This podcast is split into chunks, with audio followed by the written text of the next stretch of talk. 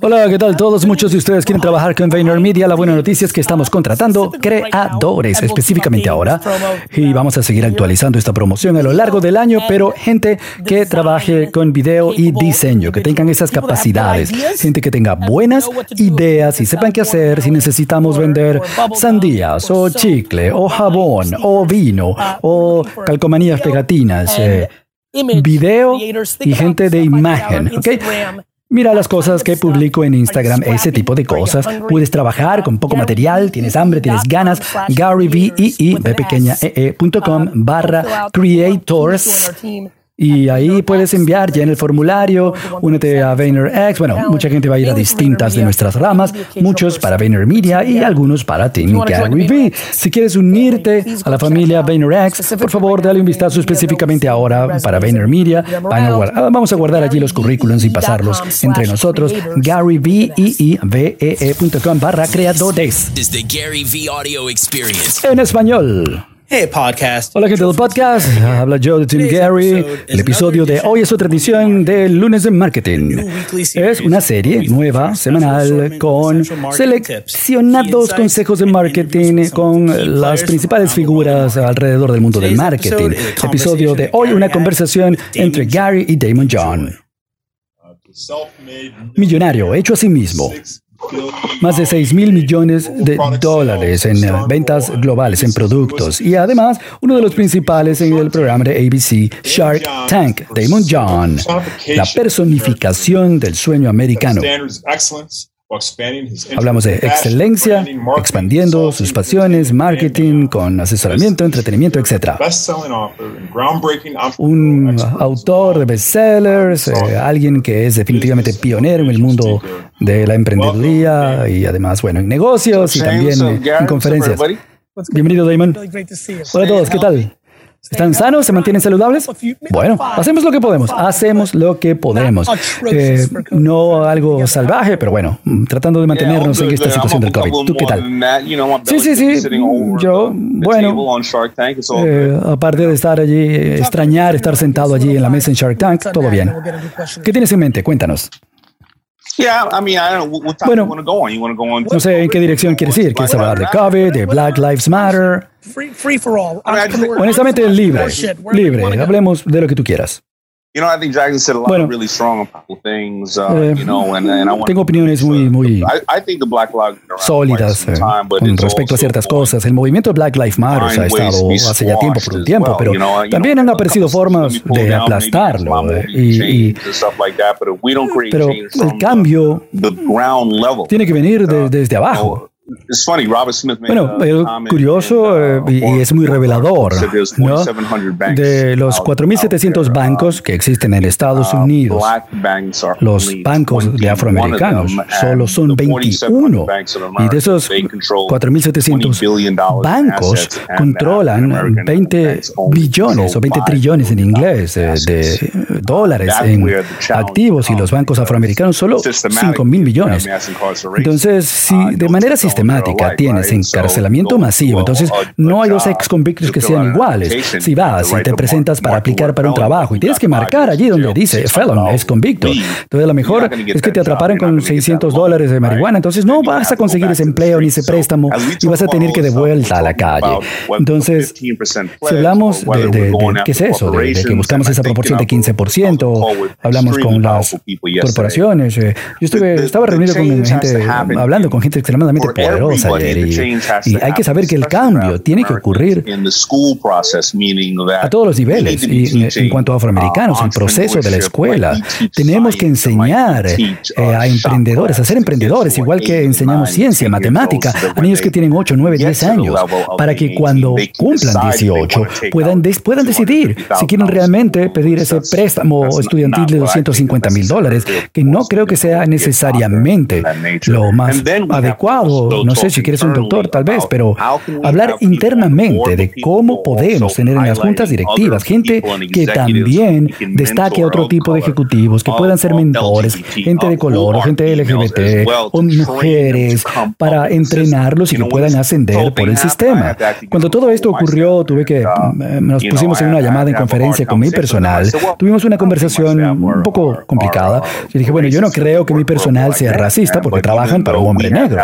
Entonces, igual teníamos que tener esa conversación. Y lo que ocurrió internamente, que teníamos una mujer sentada al lado de la otra, una mujer blanca al lado de una mujer negra, y la mujer blanca dijo, wow, nunca pensé que cuando tu hijo cumpliera 16 años, tú ibas a tener que preocuparte ahora que si iba a volver de vuelta a casa, ahora que iba a empezar a conducir, a manejar un vehículo. Nunca pensé que pasaras por ese problema.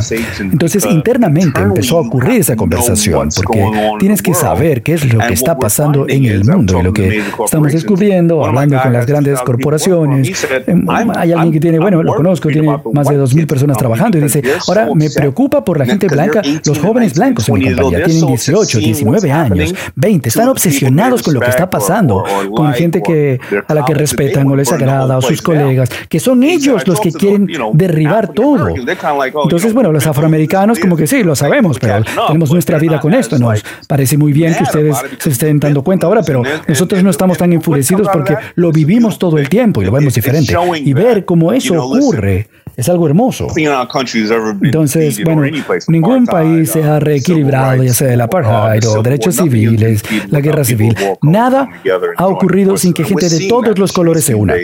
Y ahora lo estamos viendo en las calles y es impresionante, sorprendente, es genial. Pero tenemos que mantenernos y hacer cambios fundamentales. Mira, guerra mundial, la Segunda Guerra Mundial, los hombres se fueron a la guerra, las mujeres se quedaron cuidando a los hijos, volvieron los hombres, ellas tuvieron que trabajar en empresas, volvieron los, los hombres y dijeron, oh, haz esto, y las mujeres le dijeron, vete al demonio. Los hombres se molestaron. Entonces tuvimos que tener ese movimiento, sí, ese movimiento femenino en el 65, luego en los 70 y ahora 60 años después para poder tener eh, a alguien como Harvey Weinstein que sepamos que tenemos un problema y tenemos que decir legalmente, una mujer necesita poder ser CEO de una empresa, estar en la junta directiva, hacer esas cosas y lo podemos hacer. No podemos esperar otros 60 años. ¿Cómo vamos a mantenernos a la vanguardia en esos temas? Yo sé que a ti te encanta la historia. La gente dice, bueno, mira los días de Martin Luther King, cómo cambiamos. Y, eh, eh, sí, mucha gente blanca me lo dice, pero les digo, tú te das cuenta de que lo de Martin Luther King realmente es que había dos superpotencias, Rusia y Estados Unidos. Y la mayor parte del mundo es moreno, es marrón. Y con lo que Rusia estaba diciendo a estos países morenos era, mira lo mal que Estados Unidos trata a su gente negra. Ustedes quieren apoyar esa gente y esa es la razón principal por la, por la que mucho de esto evolucionó. No podemos dejar que eso ocurra ahora, tumbar un par de estatuas y cuando sí, ah, bueno, la marca Angel Mama y bueno, sabes que ella fue mi bisabuela que trabajó muchísimo, la rechazó muchísima gente y ahora tú me dices que hay que cambiarlo. ¿Entiendes? Por supuesto, por supuesto. Y volviendo a tu punto, todo el mundo que está súper alterado, ¿cuáles son las acciones? ¿Sí? Utilizar un hashtag o poner, hacer una publicación en negro en tu Instagram, ¿esa es la acción? ¿Es, es, ¿Qué es? ¿Es votar? ¿Cuáles son las acciones? I want to get a couple more things in before what, what is that? Sí, ¿qué, ¿qué, son acciones reales que podemos hacer? La gente siempre pregunta, ¿cómo podemos ayudar? ¿Cómo contribuimos? Bueno, lo primero, igual que todo emprendedor, la razón por la que un emprendedor se obsesiona, ven un problema, problema que nadie está resolviendo, ¿qué hacen? Dicen, yo voy a resolverlo. ¿Cómo? Identifican el problema, luego estudian cómo van a poder atacarlo y luego dan pasos reales para reunir los recursos a su alrededor y ver cómo atacarlo. Esto no va a cambiar en dos días o en un año. Entonces, ¿cuáles son las acciones? Voy a publicar unas cosas en uno de mis sitios para tener eso claro. Pero, por ejemplo, uh, puedes reportar a tu estación de policía local que eh, tienen que usar cámaras, body cams, cámaras en sus cuerpos. porque Muchos lo quitaron porque la gente rica de las áreas no les gustaba ir con su traje elegante a un tribunal y luego la body cam, la cámara muestra que estaban de hecho borrachos y que estaban que se caían. Eso es importante. Gente influyente hizo que se quitaran. También podemos hablar de encarcelamiento masivo y tratar de no apoyar a compañías que apoyen a cárceles del sector privado. Pero bueno, ya hay gente que se va a incomodar quizá, pero Amazon lo hace. Entonces, el, el punto es buscar y entender lo que es el racismo sistemático para que puedas verlo y puedas abordarlo, y puedes escribirle al congresante, al diputado que te representa, a tu senador. Entonces, ¿qué es encarcelamiento masivo? No, tú pagas impuestos para que encarcelen a personas a los que se le paga 18 centavos por hora para trabajar en fabricar productos. Eso es esclavitud moderna. Entonces, encarcelamos a más afroamericanos, más gente negra que todo el resto del mundo combinado. Entonces, tienes que entender el problema y no simplemente decir, oh, no, son esas personas que están actuando de esa forma. Sí, entonces, el racismo siempre ha existido, pero ahora se está grabando en video. Entonces, tienes que hacer esos pequeños cambios. Yo incluso me di cuenta de que 85, 80% de mi personal, eh, eh, me di cuenta de que los, los internos, la gente que hacía prácticas, yo les estaba tomando de ciertas escuelas. No, no necesariamente que eran blancos, porque yo tengo una base, un personal muy diverso, de, todo, de todo el mundo, desde género, edad, religión, todo. Pero decidí que tengo que ofrecer ese tipo de posiciones también a gente de escuelas, que universidades, que no necesariamente son tan convenientes para mí, no están en la ciudad, ese tipo de cosas.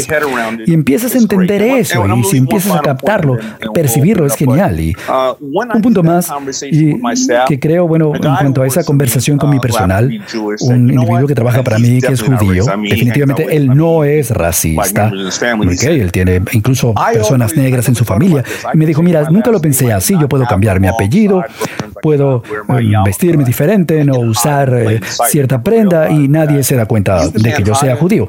Tú no puedes esconderte cuando estás en público si eres negro. Es lo que es. Literalmente es la principal conversación que hemos tenido mi papá y yo. Mi papá creció en la Unión Soviética, Rusia, antisemítica. Mis dos abuelos pasaron años en la cárcel por, simplemente por ser judíos. Punto. Pero cuando hablábamos durante todo esto, y obviamente por esto, por eso son tiempos importantes. Simplemente que él recordara que algunos de sus amigos no se veían tan judíos, no se veían, y como su vida era diferente por eso. Habla precisamente de que el color de la piel es algo diferente. Es así, es lo que es. Uh, Entonces, bueno, nos quedan dos minutos. Háblame de algo que estés viendo en el mundo de los negocios y con COVID. Y mientras tenemos aquí uno de los, mejores empresarios que hay, queremos aprovecharte. ¿Qué ves? Oportunidades post-COVID muchas oportunidades. Veo gente clave que ya no tiene que andar por ahí eh, haciendo favores, pidiendo favores para conseguir inversores, inversionistas, ¿no? Ahora los tienen ahí, pueden hacerlo en tres días por llamadas, vía Zoom. Gente que eh, tenía que ir de un lado a otro, que nadie veía su producto, que parecía inferior. Ahora eso ha cambiado. Muchos negocios se van a derrumbar y con el cambio digital no van a regresar. Bueno, puedes reiniciar tu negocio y hacerlo de forma un poco más inteligente, reducir tu espacio físico.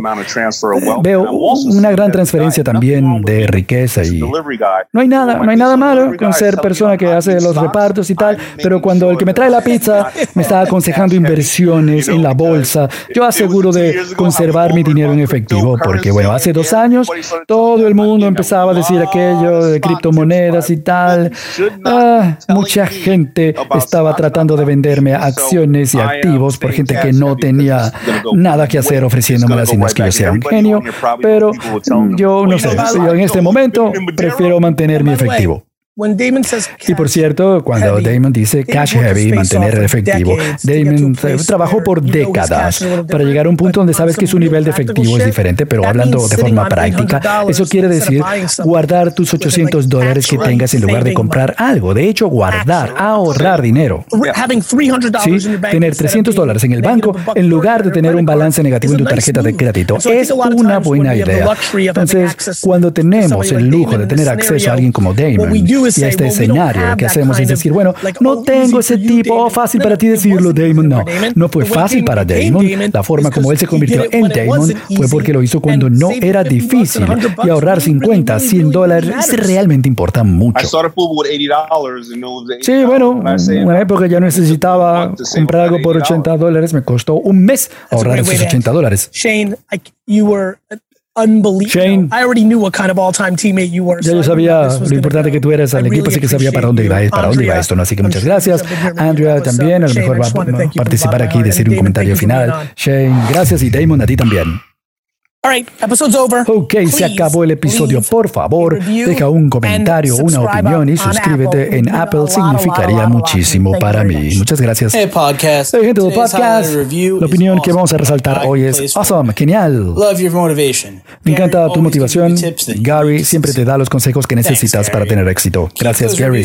Sigue opinando. La tuya puede ser la siguiente que mencionemos.